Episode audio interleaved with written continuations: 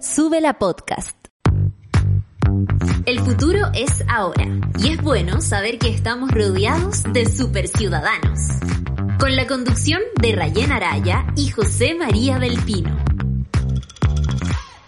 ¿Qué tal? ¿Cómo están? Muy bienvenidos a este Super Ciudadano de hoy día martes 10 de mayo, 10 de la mañana con 38 minutos totalmente en vivo por la señal de Subel a través de nuestra página web y también de nuestras redes sociales, donde por cierto nos puede seguir en Twitter, Instagram, Facebook. Cafecito en mano para comenzar esta mañana la revisión de las noticias con la tripulación a bordo desde el Olimpo que nos habla y que hace posible este programa. Charlie Sáez en los controles, Daniela Rivera en la producción periodística y en el sonido que todo esté perfecto. El José Cantú, ¿no? ¿Está allá o está Paulo? Ah, está Paulo Rojas, Paulo.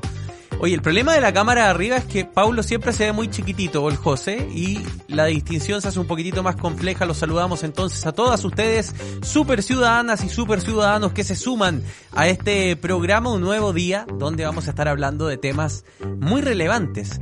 Y uno de esos temas relevantes es lo que vamos a hablar sobre la última parte de este programa, la situación económica del país, la inflación, los valores de los productos de la canasta básica, el cambio de proyecciones al alza, lamentablemente, de la inflación durante el 2022, la tasa de interés que podría llegar a un 9%. ¿Pero en qué afecta eso a la vida, al día a día de las personas? Vamos a estar conversándolo con un economista sobre la última parte de este programa. Antes, eso sí, el equipo de Sube la News ya tiene listo y dispuesto la Minuta AM que hoy día trae una investigación de CIPER del periodista Nicolás Sepúlveda a quien le entregamos los créditos y nos queremos preguntar, ¿dónde están los mails? ¿Dónde? Porque así como ocurrió con el Ministerio de Salud, en el Ministerio del Interior, producto de la investigación que está desarrollando la fiscal Jimena Young sobre las eventuales, y tenemos que decir eventuales porque al no existir un fallo condenatorio, eh, tenemos que ser muy rigurosos en la utilización del lenguaje leguleyo, las eventuales violaciones a los derechos humanos y las eventuales responsabilidades que podrían haber estado en las autoridades civiles eh, producto de estas violaciones a los derechos humanos. Y lo que cuenta CIPER hoy es que la Fiscalía le pidió al Ministerio del Interior los emails de tres ministros del Interior, los que estuvieron en, el momento más álgido del estallido social.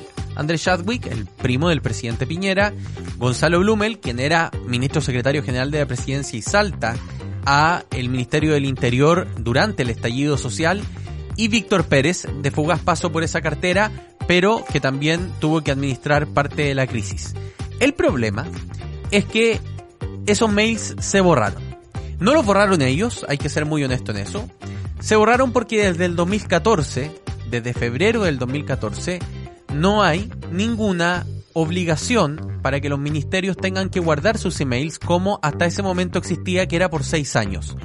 Ese decreto fue derogado por el ministro secretario general de la presidencia, Cristian Roulette, en ese entonces. Y desde ahí en más, los mails solo quedan en servidores hasta el momento en que la cuenta de email se elimina, que por protocolo administrativo en el Estado es 30 días después que la persona deja de ser funcionaria. Por tanto, los mails de Chadwick se eliminaron 30 días después que dejó el Ministerio del Interior, y así sucesivamente con Blumel y con Víctor Pérez. ¿Qué ocurre con esto? Que lamentablemente no existe entonces registro de la correspondencia electrónica que tuvieron los ministros ni las órdenes que instruyeron eventualmente a través de emails sobre la situación del país durante el estallido social. Lo que sí logró rescatar la fiscalía son los de el subsecretario Juan Francisco Gali, los del ministro Rodrigo Delgado y los de uno de sus asesores, Mijail Bonito, que al haber sido pedida esta solicitud del 23 de marzo, aún no eran eliminadas las cuentas y por tanto pudo rescatar esos mails. El reportaje extenso está en Zipper y la información resumida para que la puedas saber, para que la puedas ojear rápidamente en nuestra minuta AM del día de hoy está interesante, está, está sabrosa porque nuevamente nos ponemos a discutir sobre el acceso a la información pública, no solo del periodismo, sino que de la ciudadanía, que es al final del día quien hace el escrutinio público sobre las acciones de sus gobernantes. 10 de la mañana con 43 minutos, esto es Aitana en el coche, ya estamos de vuelta con más Super Ciudadanos.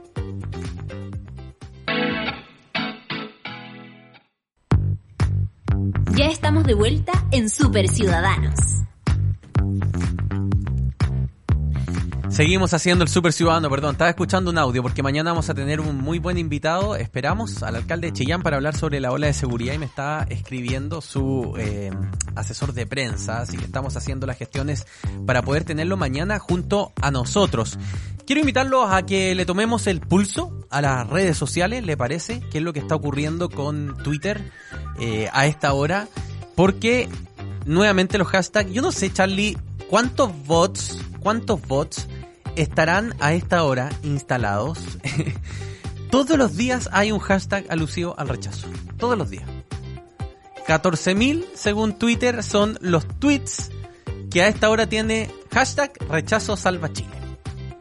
Y hemos dicho aquí, estamos esperando el texto final para poder eh, dar nuestra opinión sobre cómo queda armonizado este texto que hasta ahora tiene 434 artículos aprobados, pero evidentemente eh, aquí hay una campaña desatada. Punto 2. ENAP, segundo trending topic en Chile. Y esto a propósito de la orden de desalojo que emanó el gobierno ayer para garantizar el abastecimiento del combustible. Una orden, y esta es una opinión, de la que estoy totalmente de acuerdo. O sea, el gobierno no solo tiene el deber de hacerlo, el gobierno tiene una responsabilidad de hacerlo.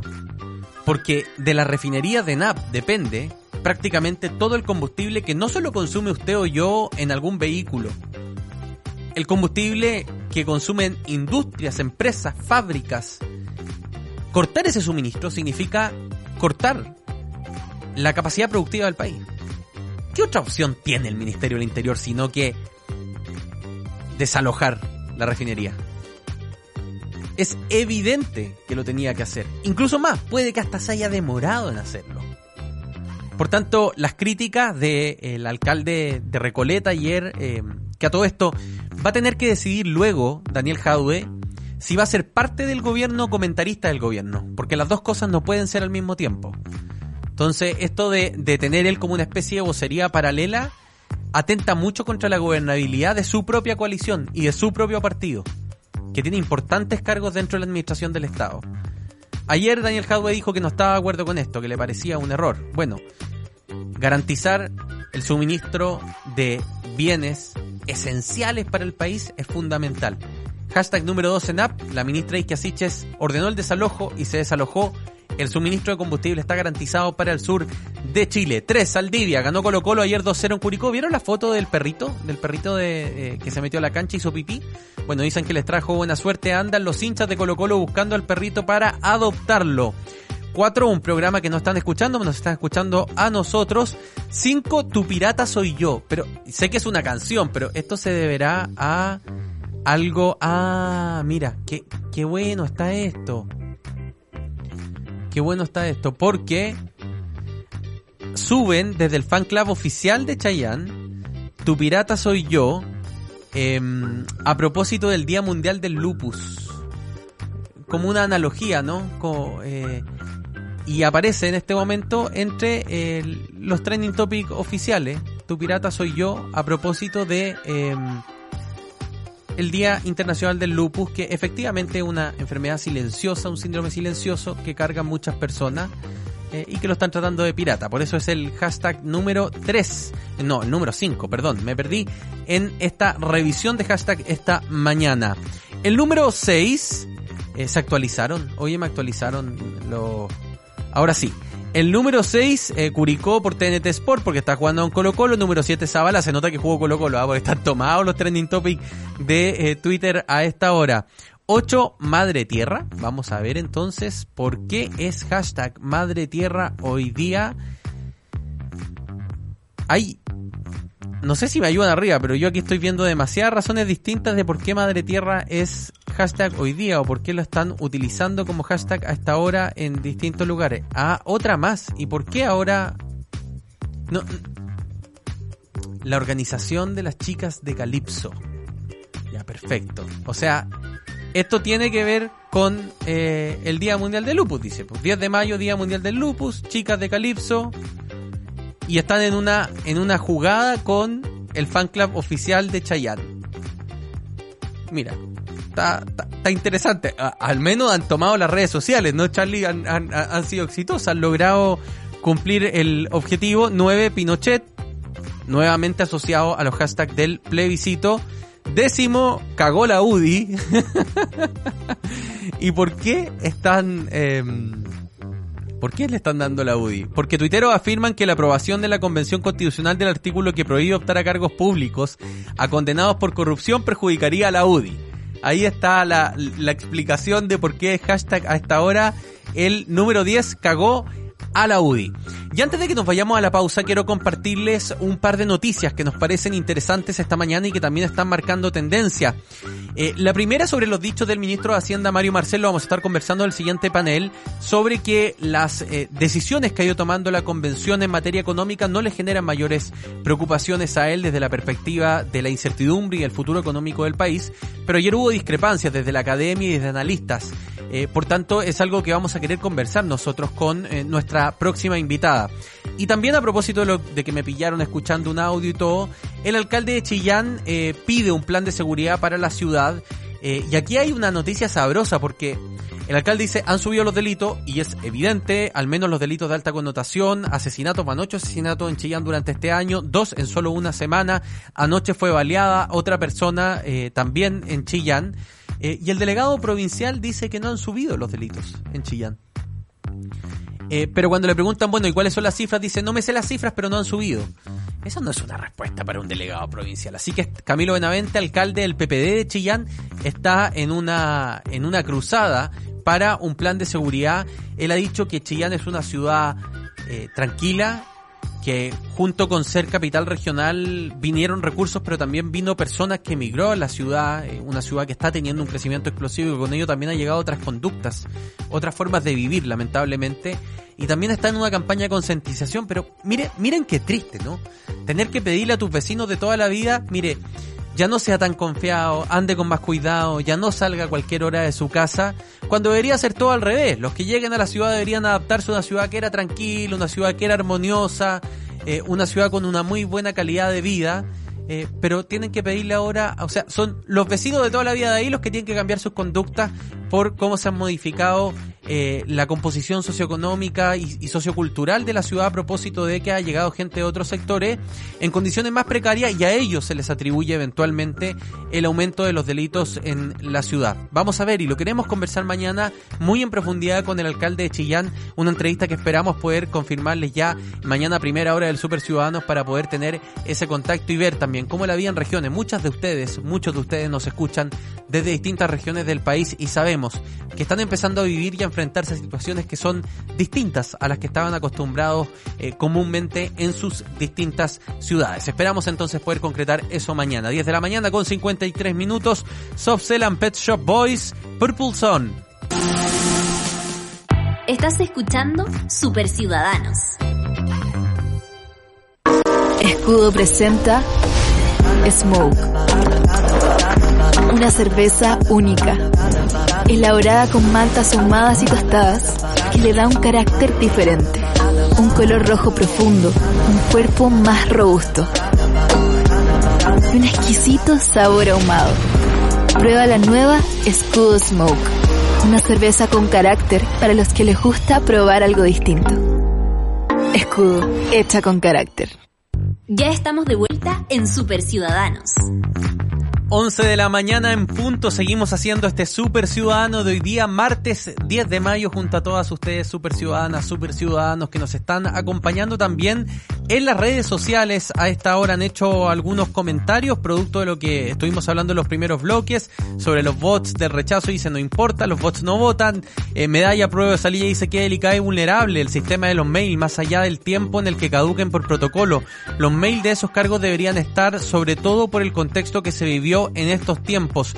Gracias a todas ustedes y a todos ustedes por estar dándonos sus opiniones utilizando el hashtag de este programa Super Ciudadanos.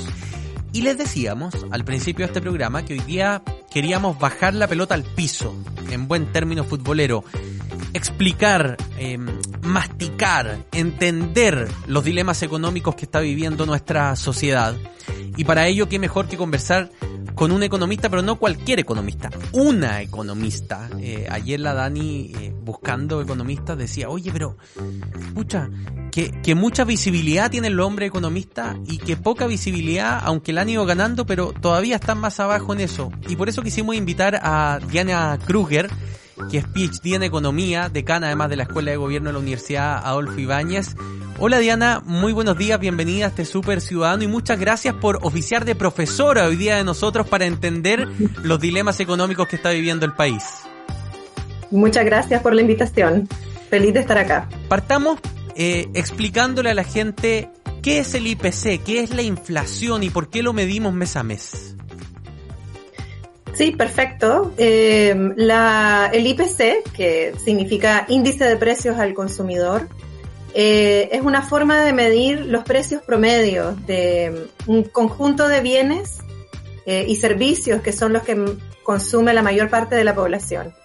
no voy a entrar en todos los detalles metodológicos porque suelen ser un poco aburridos, pero pensemos que si hay 10 cosas entre teléfonos celulares, pan, cerveza, café, té, todos esos precios se ponen em, en lo que se denomina una, una, canasta y se va midiendo mes a mes la evolución del promedio de esos precios. ¿sí? Em, es importante este, medirlo mes a mes porque permite saber em, cómo están evolucionando estos precios. Hay muchos contratos de largo plazo en Chile que están indexados al IPC, en algunos casos los salarios o al momento de negociar salarios, por ejemplo, del sector público, se toma como referencia por cuánto ha aumentado el costo de la vida, eh, dividendos de viviendas, eh, muchas cosas se, se basan en este, en este índice. Entonces, sabemos que el costo de la vida ha aumentado. Es decir, el promedio de estos bienes y servicios, que son una canasta básica que tenemos los chilenos para sobrevivir, digámoslo así, para, para coexistir, ha aumentado. ¿Por qué ha aumentado? Mira, este fenómeno solamente siempre me gusta partir, fui profesora eh, muchos años, casi 20 años, eh, y siempre me gusta partir eh, diciendo que este es un fenómeno mundial en este momento. y mucho se habla acerca de si esta inflación es importada o qué tanto se debe a factores domésticos. En, este momento, en mayo de 2022, el mundo entero está viviendo un proceso inflacionario que no se había visto desde los años 70. Entonces, eso como primer punto. Em, ¿Y por qué está aumentando el precio? Eh, los precios o el IPC aumenta por dos motivos. Cuando los hogares tienen mucho eh, dinero, tienen exceso de liquidez, por así decirlo, y están gastando mucho, entonces eso pone presión en los precios. Y mm, habitualmente en los últimos 30 años ese era el motivo principal por el aumento de, precios, pero ahora eh, lo que está ocurriendo gracias a o debido a la pandemia del COVID, se han interrumpido procesos de producción a nivel mundial. Chile es un país que es muy abierto, está muy globalizado, casi una buena parte de lo que consumimos es importado, viene de otros países. Entonces, eh, cuando esos productos, a propósito de la pandemia, muchos países tuvieron, igual que nosotros, restricciones de movilidad, em, cayó la producción de muchos bienes. Pensemos, personas que buscaron comprar un auto hace un año y medio atrás no lo conseguían. Em, perdón, hubo ciertos bienes que se vieron em, afectados por la pandemia. Cuando eso ocurre, también aumentan los precios, porque no hay suficientes bienes y las personas empiezan a pujar, por así decirlo, y a ofrecer pagar más precios eh, por los pocos bienes que ya existen. Ahora, em, hemos visto algunos casos icónicos, ¿no? Para, para graficarlo en la, en la realidad. El aceite. Chile solo produce alrededor de un 40% de las semillas que utilizamos para crear aceite. Entonces buena parte de esas semillas vienen de países extranjeros. Algunos de esos países hoy en guerra, ¿no es cierto? El granero del mundo, Ucrania. Eh, y eso hace que haya escasez de esta semilla para poder producir nuestro aceite y por tanto sube el precio, ¿no? ¿Lo, interpreto bien eh, a propósito de estos elementos exógenos que tú decías? Sí, eso es, eh, iba a mencionar ese como segundo ejemplo. Además de la, de la pandemia, que ya llevamos poco más de dos años eh, viviendo los efectos, China está teniendo un nuevo brote, eh, tienen restricciones de movilidad muy estrictas, pero además hace un par de meses partió la guerra en, en, Ucrania y, y, eso se sabía que iba a afectar ciertos rubros muy fuertemente. Eh, el primero fue el precio del petróleo, eh, pero también Ucrania es un gran productor de trigo o de, de, de cereales básicos y también de aceite. Entonces, esa es la razón por la cual estamos observando el aumento en el precio de los aceites y en el precio de productos producidos con trigo. Antes de que empecemos a proyectar el futuro, hablemos de la tasa de interés, que, que, es otro tema que está ligado a lo que estamos hablando, ¿no? Eh, me parece interesante poder analizar contigo cuál es el o, o, por qué se habla tanto de los retiros del 10% también como un factor, en este caso no exógeno, sino que interno que presionó al alza esta inflación. Sí, eh, se habla del 10% porque eh, recuerden que mencioné que el, el factor histórico por el cual aumentaban los precios tiene que ver con el exceso de liquidez por parte de los hogares. ¿sí? Entonces, el 10, eh, los retiros del 10% eh, le dieron a las personas una gran cantidad de liquidez que antes no tenían. Y mm, más allá de que el primer retiro eh, llegó en un momento que era muy necesario para una buena parte de los hogares, ese apoyo cuando no podíamos salir de las casas, mucha gente que vive el día a día no podía salir a trabajar, los siguientes retiros llegaron en momentos cuando ya la economía se había recuperado, cuando ya estábamos eh, con más capacidad de movernos. Entonces esa plata está, y lo, los estudios demuestran que están en las cuentas corrientes del, en el sistema financiero, están muy accesibles y las personas eh, están gastándola y eso es lo que está generando esa presión doméstica en los precios. Estamos conversando, solo, ah, perdón, adelante. Perdón, no, perdón, solo para dar un poco de contexto, eso mismo está pasando en Estados Unidos, fíjate, porque el gobierno de Estados Unidos también dio eh, apoyos eh, monetarios a los hogares y también están viviendo el mismo fenómeno. Estamos conversando con Diana Kruger, eh, PhD en Economía, decana de la Escuela de Gobierno de la Universidad Adolfo Ibáñez. Eh, Diana, este es el fenómeno, ¿no? La inflación eh, sube los precios, hay, hay elemento eh, doméstico, elemento exógeno, eh, está todo inmerso, interconectado, en la peor crisis inflacionaria desde los 70, es un fenómeno global que no solo nos está afectando a nosotros los chilenos, porque a veces vemos estas cosas como si fuéramos una islita, ¿no es cierto? Como separados del mundo. Pero esto tiene repercusiones prácticas que, a, las que te quiero llevar. Y una de esas repercusiones es que en el, en el informe de política monetaria, ¿no es cierto?, el Banco Central establece ciertas herramientas para intentar controlar esta inflación porque el Banco Central tiene una meta que es que la inflación fluctúe entre el 3 y el 4%, ¿no? Que se considera una inflación sana para un año eh, en que la economía está funcionando bien. ¿Por qué estamos viendo la alza ahora 8.75 puntos de, de, de eh, la tasa de interés? Se ha proyectado que el próximo mes va a llegar a 9%. ¿Cómo le explicamos eso a la gente que parece tan, tan abstracto, tan árido, ¿no es cierto?, para entender cómo funciona esta política monetaria. Uy, qué buena pregunta. Eh, a ver, el sistema financiero, pensemos en sistema financiero, los bancos que todos conocemos, ¿sí? El, el Banco Central, eh, nosotros como, como personas hogares no tenemos contacto con el Banco Central, pero el Banco Central le presta dinero a los bancos eh, comerciales y ellos a su vez le prestan dinero a la gente. Entonces, cuando el Banco Central sube esa tasa de interés, los bancos comerciales eh, típicamente lo que hacen es también ajustar sus tasas de interés. Y lo que se está tratando de lograr es justamente que las personas ahorren. Cuando la tasa de interés está alta, conviene ahorrar. Y no conviene endeudarse para gastar.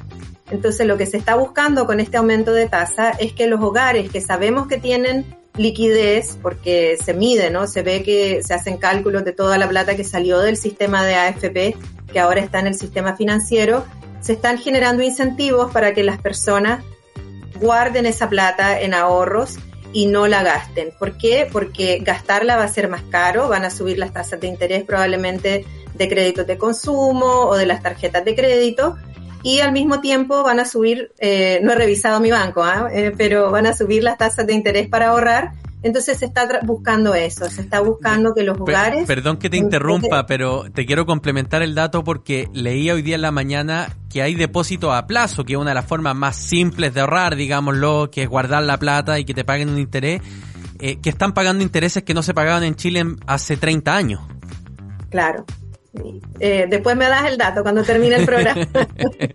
pero pero es, es, justamente, ese es el rol de la política monetaria. Eso, eso es lo que el Banco Central y todos los bancos centrales en, en, en casi todos los países del mundo que tienen metas de inflación, esta es una de las herramientas eh, y quizás la más rápida, la más efectiva que tienen, que se conoce como la tasa de política monetaria.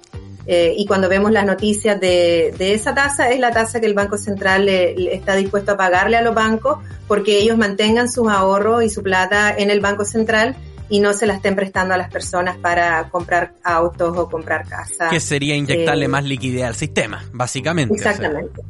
Exactamente, entonces, dale, perdón. No, eh, por, favor, eh, termina la idea con tranquilidad, porque este es un tema árido y eh, quiero contarle a todos que, que, Diana no está en Chile, nos hubiese encantado tenerla en el estudio, está precisamente en un viaje de características académicas fuera del país eh, y eso hace que tengamos un desfase de uno o dos segundos, así que nos estamos de repente interrumpiendo en esa conversación. Ahora bien, Estamos buscando, mira el lindo recorrido que hemos hecho en 13 minutos para, para temas que son tan áridos para la gente. Sabemos qué es la inflación, sabemos qué elementos la están generando, eh, sabemos cómo está impactando en la vida y sabemos también que hoy en día la sugerencia a la gente es ahorre su dinero porque le van a pagar buenos intereses por dejarlo guardado y no lo gaste porque a mayor inflación además el dinero vale menos, ¿no es cierto? O sea, eh, a lo mejor usted en tres años más con esta misma plata va a poder hacer mucho más. Así es. Así es, cuando lo... Adelante, adelante, No, no, adelante. No sé si querías hacerme una pregunta. No, no, no, no, no, no, por favor, que me, interesa escuchar tu punto. Sí, justamente el, impacto de la inflación, eh, después de décadas de, análisis, se sabe que la inflación eh, es una especie de impuesto porque hace que la plata rinda menos. Eh, y si yo siempre tengo un, siempre gano 100 y el pan cada vez que voy a comprar va subiendo, subiendo, subiendo, puedo comprar menos pan. Eh, por lo tanto, la inflación eh, tiene un efecto muy negativo en los hogares. Yo creo que esto es sentido común, no, no tengo casi ni que decirlo. Pero también lo que se sabe es que golpea más proporcionalmente a los hogares de menos ingresos. Entonces, las lecciones de las décadas de análisis de, economistas sobre cuáles son los factores más relevantes para el bienestar de la población y especialmente la población de menores ingresos es que la inflación debe estar debe ser controlada. Eh, esa es la razón por la cual la mayoría de los bancos centrales y los países tienen estas metas de inflación tan eh, eh, estrictas y las tratan de cumplir porque no queremos que la situación económica golpee a las personas de menores ingresos. Y en eso Chile ha sido el alumno ejemplar, ¿no es cierto? Eh, su banco central premiado varias veces a nivel mundial como el mejor banco central del mundo o el presidente del banco central como el mejor banquero central del mundo con una política monetaria muy estable durante los últimos 30 años que está indexado, digámoslo así, también al, al aumento del desarrollo, el Producto Interno Bruto, el, del ingreso per cápita, es decir, ha, habido una sensación de bienestar eh, económico mayor que es indudable y que, entre otras cosas, tiene la pobreza rondando el 10% cuando a principios de los 90 superaba el 50% de la población. Diana, hay que moderar las expectativas de la gente. Vienen tiempos complejos. Hablemos del futuro. ¿Cómo ves los escenarios probables?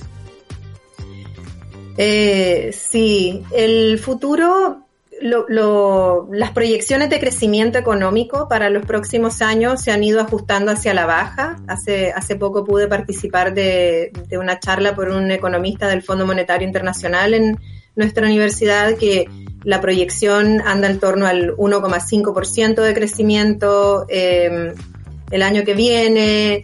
Eh, se vienen tiempos complejos, es cierto. Eh, en este momento lo que más caracteriza, si antes el trabajo de los economistas de predecir el futuro era difícil, ahora es casi imposible, porque tenemos la guerra en Ucrania que está afectando los precios.